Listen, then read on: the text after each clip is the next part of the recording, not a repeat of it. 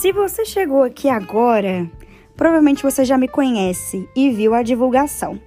Mas ainda assim, vou contar um pouquinho de quem eu sou para ficar registrado, ficar gravado, entendeu? E é sobre isso. Meu nome é Amanda Ramalho Guimarães, eu sou taróloga e sou fascinada com tudo que envolve o autoconhecimento. Já faz um ano, esse é meu gatinho malandro, estamos gravando aqui embaixo do cobertor, filho. Já faz um ano que eu atendo profissionalmente com o tarô e o que mais me encanta nesse universo é a possibilidade da gente responder de forma diferente as mesmas perguntas. E isso é uma coisa muito doida.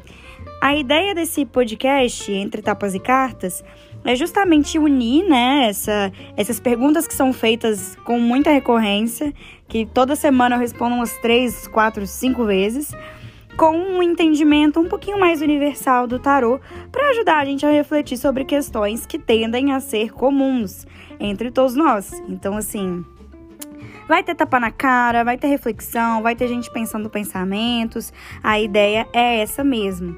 Mas também vai ter muita informação, muita coisa de tarô, de autoconhecimento, numerologia, cabala é, Hermes Trismegistro, referências da filosofia da psicanálise, da cultura pop, porque antes de tudo, eu sou uma grande gayzinha que tenho essas múltiplas referências e eu acho muito legal transmitir isso para as pessoas.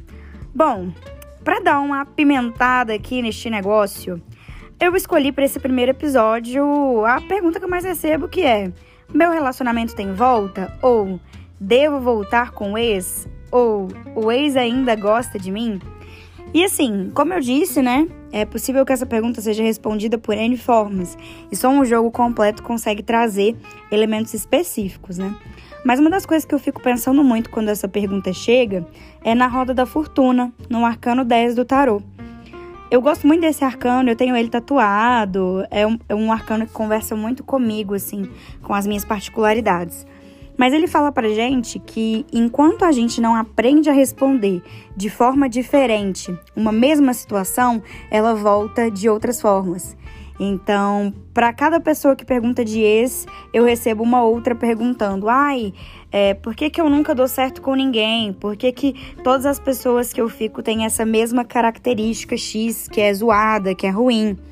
E eu acho que essas duas perguntas, elas se encaixam muito na roda da fortuna. Porque, ok, cada relacionamento é um relacionamento, mas se algo foi terminado, existe um motivo de término. Do mesmo jeito que existem muitos motivos para retomar. Mas se essa retomada for feita com as mesmas bases, se for retornar para um mesmo estado anterior, o futuro vai ser o mesmo que é o término, de novo. Então é preciso que a gente consiga dar uma resposta diferente para essas tentativas de voltar. E às vezes o custo é muito alto, né? Às vezes o custo de voltar é, para um, um lugar diferente ou de remodelar essa relação, ele é muito alto ou é muito difícil, né? Porque as pessoas permanecem as mesmas.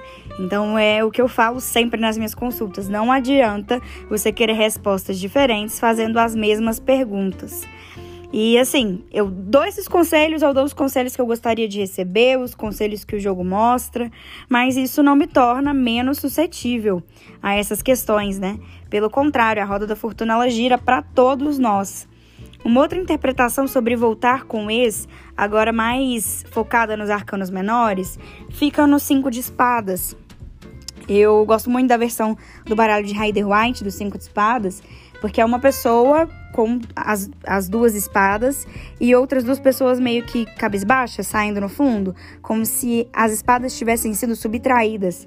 E uma das interpretações que eu coloco nessa carta é que às vezes o custo de permanecer é mais alto do que o custo de ir embora. Então, às vezes a gente insiste em muitas coisas e a gente gasta uma energia cabulosa, que se a gente juntasse essa energia e falasse, nossa, eu vou é, voltar isso para mim, eu vou voltar essa energia para o meu processo de cura, eu vou parar de insistir nesse mesmo processo mental e vou dar meus pulos para esquecer essa pessoa, para seguir em frente.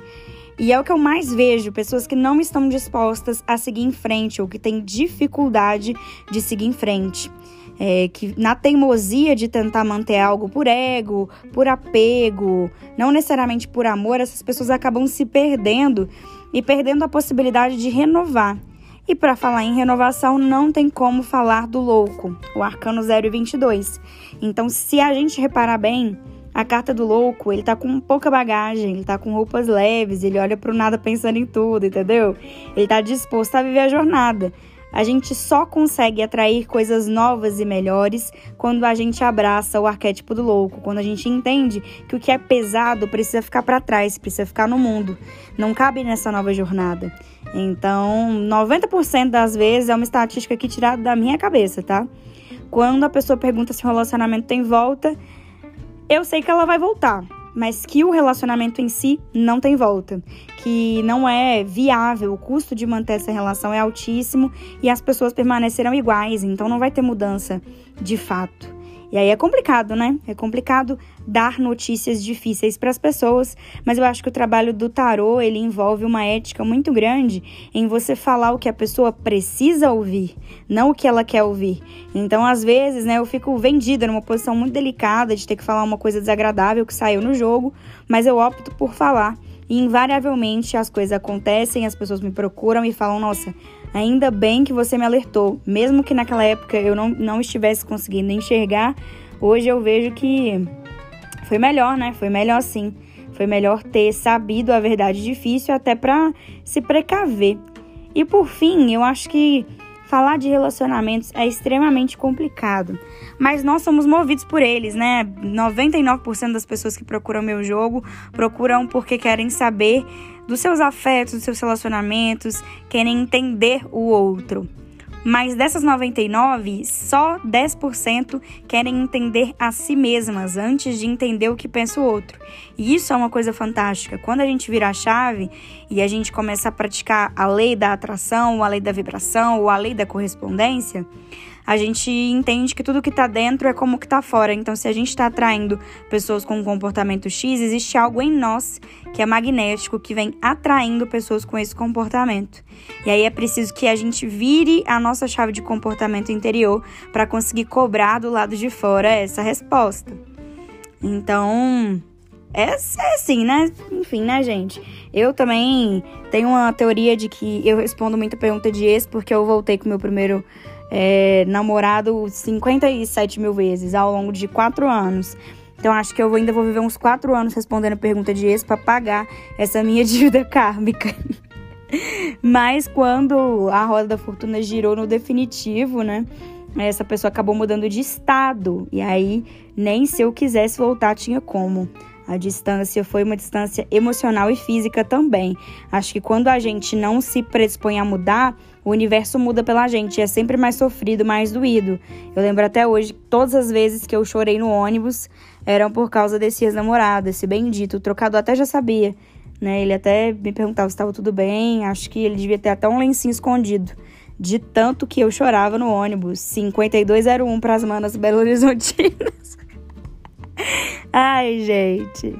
Mas, enfim, esse foi o nosso primeiro episódio. Eu vou tentar manter episódios mais curtos no começo para poder responder perguntas frequentes que eu recebo entre tapas e cartas. Então, se você gostou da premissa desse podcast, ou se você tem interesse em contribuir com alguma pergunta frequente, ou me perguntar o que eu penso sobre algumas perguntas frequentes, é só ir lá no meu Instagram, arroba Amanda Ramalhou.